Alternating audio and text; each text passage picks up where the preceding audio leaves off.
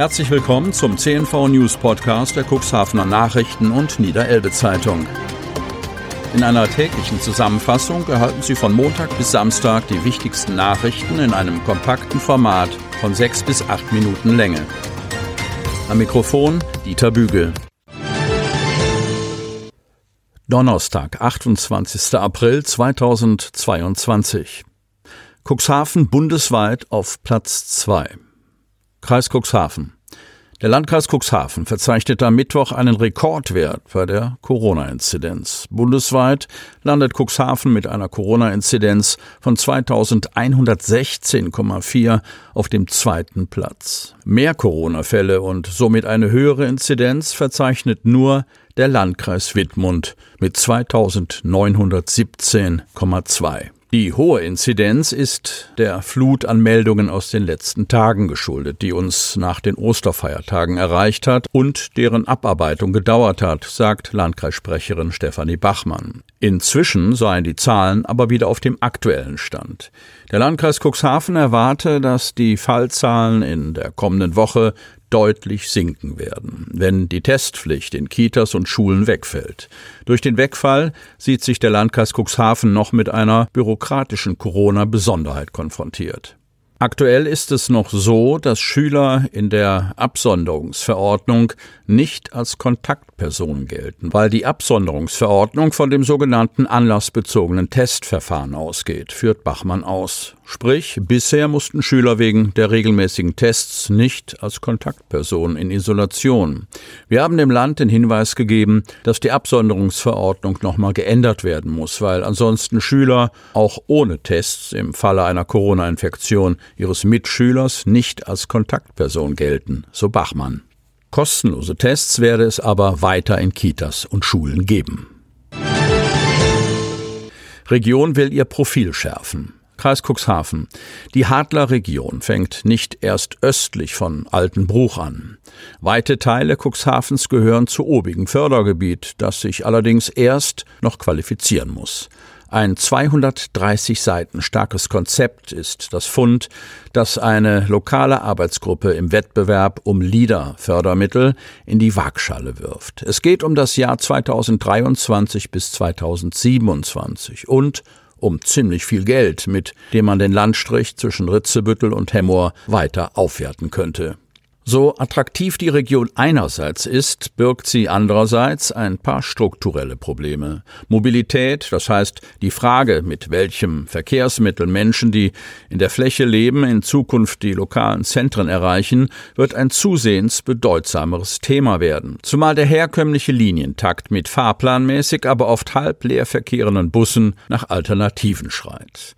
Um die Lebensqualität auf dem Land zu sichern, so hieß es am Dienstag am Rande der Konzept Rezeptübergabe müsse man unter anderem bei diesem Thema Gas geben. Vier weitere Handlungsfelder hat die von einem Entwicklungsplanungsbüro betreute Arbeitsgruppe in dem als Wettbewerbsbeitrag um die Liederförderung eingereichten Papier benannt. Neben Klima-, Natur- und Umweltschutz hat man sich in der Hadler-Region für die kommenden vier Jahre die regionale Wirtschaftsentwicklung auf die Fahnen geschrieben.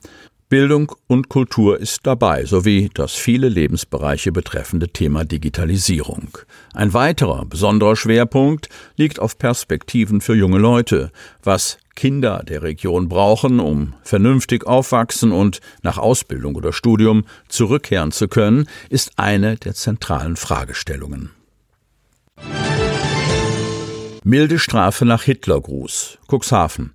Vor dem Cuxhavener Amtsgericht musste sich ein 46-jähriger Cuxhavener wegen des Verwendens von Kennzeichen verfassungswidriger Organisationen verantworten. Der 46-jährige Cuxhavener soll im Februar vergangenen Jahres während einer Zugfahrt von Hamburg Richtung Cuxhaven einem Schaffner den Hitlergruß gezeigt, mit Sieg Heil, Heil Hitler und weiteren teils rassistischen Beleidigungen beschimpft haben.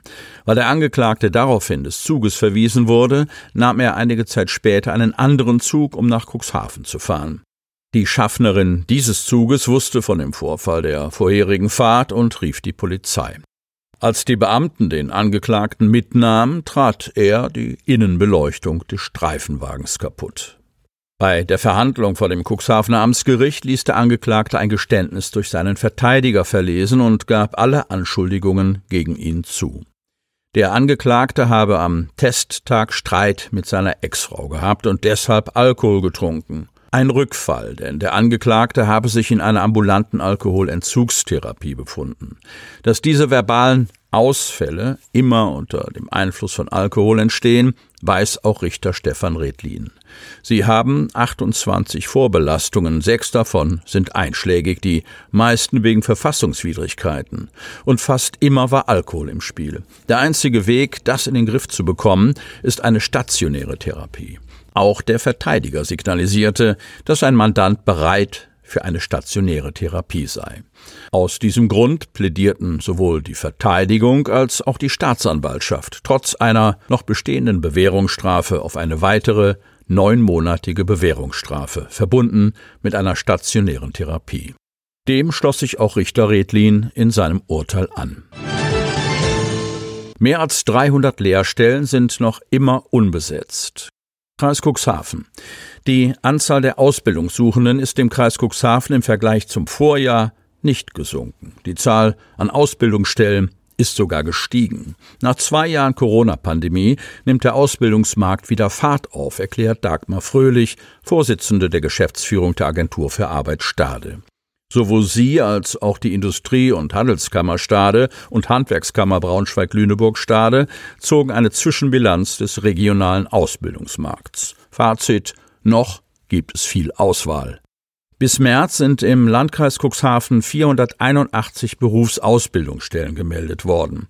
Davon sind bis heute 313 unbesetzt. Das duale Ausbildungssystem leidet seit Jahren unter der Konkurrenz akademischer Bildungswege und den sinkenden Zahlen bei den Schulabsolventen. Dabei haben die Betriebe zunehmend Schwierigkeiten, ihre Ausbildungsstellen zu besetzen. Gleichzeitig gibt es noch eine zu große Zahl von Bewerbern, denen der Übergang von der Schule in die Ausbildung nicht sofort gelingt, erklärt Dagmar Fröhlich. Dies bestätigen auch die Zahlen im Kreis Cuxhaven. 412 Ausbildungssuchende waren bei der Arbeitsagentur gemeldet. 288 von ihnen haben noch immer keinen Ausbildungsplatz gefunden. Die hörten den Podcast der CNV Medien, Redaktionsleitung Ulrich Rode und Christoph Käfer. Produktion Rocket Audio Production.